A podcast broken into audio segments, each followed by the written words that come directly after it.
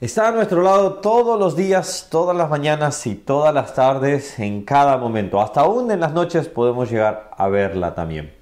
Hay algo que siempre nos acompaña y eso es la sombra. Bueno, de la misma manera que algo que nos acompaña a alguien o a un pueblo, también le acompaña. Vamos a descubrirlo en el Salmo 106 y espero que sea de bendición.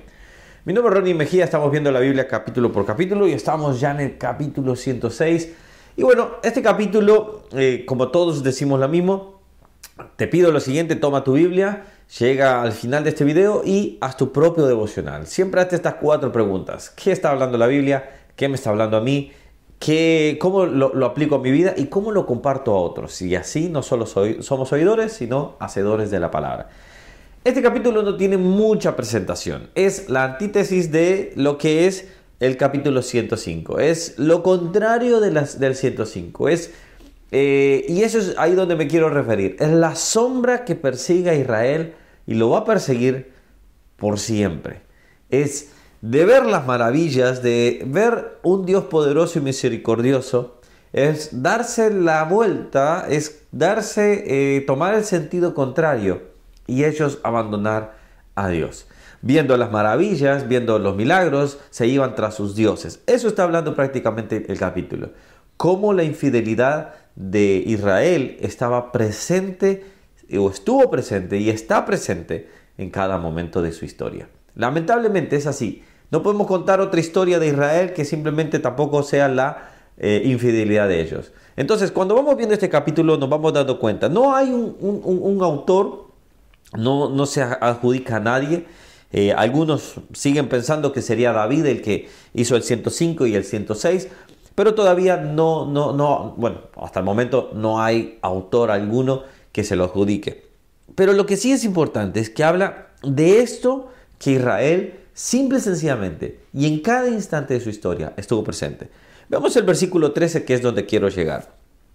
Bien pronto olvidaron sus obras, no esperaron su consejo. Y todo el capítulo habla de la infidelidad. Ahora, ¿por qué decimos que es la sombra?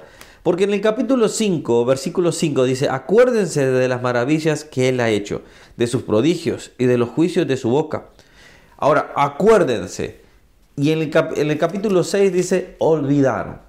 Es decir, el capítulo 5 estaba hablando de el acordarse, el mantener presente, pero el capítulo 106 nos, nos habla que se olvidaron. Esa es la sombra de Israel, que ellos se olvidaron de su Dios. Ellos se olvidaron del Dios bondadoso y misericordioso que estaba todos los días. Ahora, muchas veces nosotros podemos ver a Israel y decimos, bueno, qué malo Israel, qué feo, qué, qué, qué, hombres y mujeres más eh, eh, desagradecidos. Pero muchas veces no somos iguales nosotros.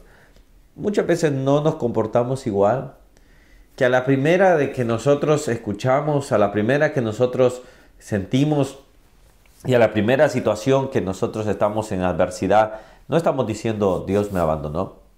Muchos de nosotros somos igual que Israel. Muchos de nosotros nos damos la vuelta en la primera, en, en la primera circunstancia. Muchos estamos diciendo, Señor, ¿por qué no me acompañas? Y cuando Dios nos ha acompañado toda una vida. Creo que esto nos debe dar una lección. La lección es que todos los días nosotros busquemos al Señor, tengamos o no tengamos. Esto no sé que para algunos no va a ser fácil. Esto sé que para algunos no va a ser sencillo, pero es así. Todos los días debemos buscar. Ahora, la pregunta es, todos tenemos una sombra, lógicamente. Ahora, ¿cuál sombra es la que nos va a seguir? ¿Cuál sombra es la que nosotros vamos a, tener, obviamente? ¿Qué es aquello que nos va a hacer contrario? Espero que quizás entre menos sea, eh, entre menos sea lo que es la circunstancia, menos sombra podamos tener. Entre menos sea aquello que nos esté agobiando, menos sombra podamos tener contra nuestro Dios. Más bien debemos ser agradecidos. Si te parece, oramos al Señor y pedimos perdón por todo muchas veces el desagradecimiento que hemos tenido. Señor, en este momento, al leer este capítulo, es como un recordatorio de tus misericordias, pero también un recordatorio de cómo muchas veces nos comportamos. Señor, nos damos la te damos la espalda rápidamente. Ayúdanos a ser más fieles a ti, Señor. Ayúdanos, ayúdanos a permanecer firmes, Señor. Veamos o no veamos tu mano, Señor. Tú sigues siendo bueno, Señor. Tu fidelidad sigue siendo grande, Señor.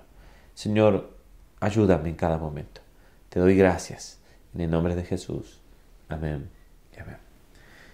Bueno, es momento de practicar la fidelidad hacia nuestro Dios. Dios es fiel y aunque nosotros, aunque nosotros seamos infieles, Él permanece siendo fiel. Aún nosotros debemos también practicar eso. Que Dios te bendiga. Nos vemos el día de mañana.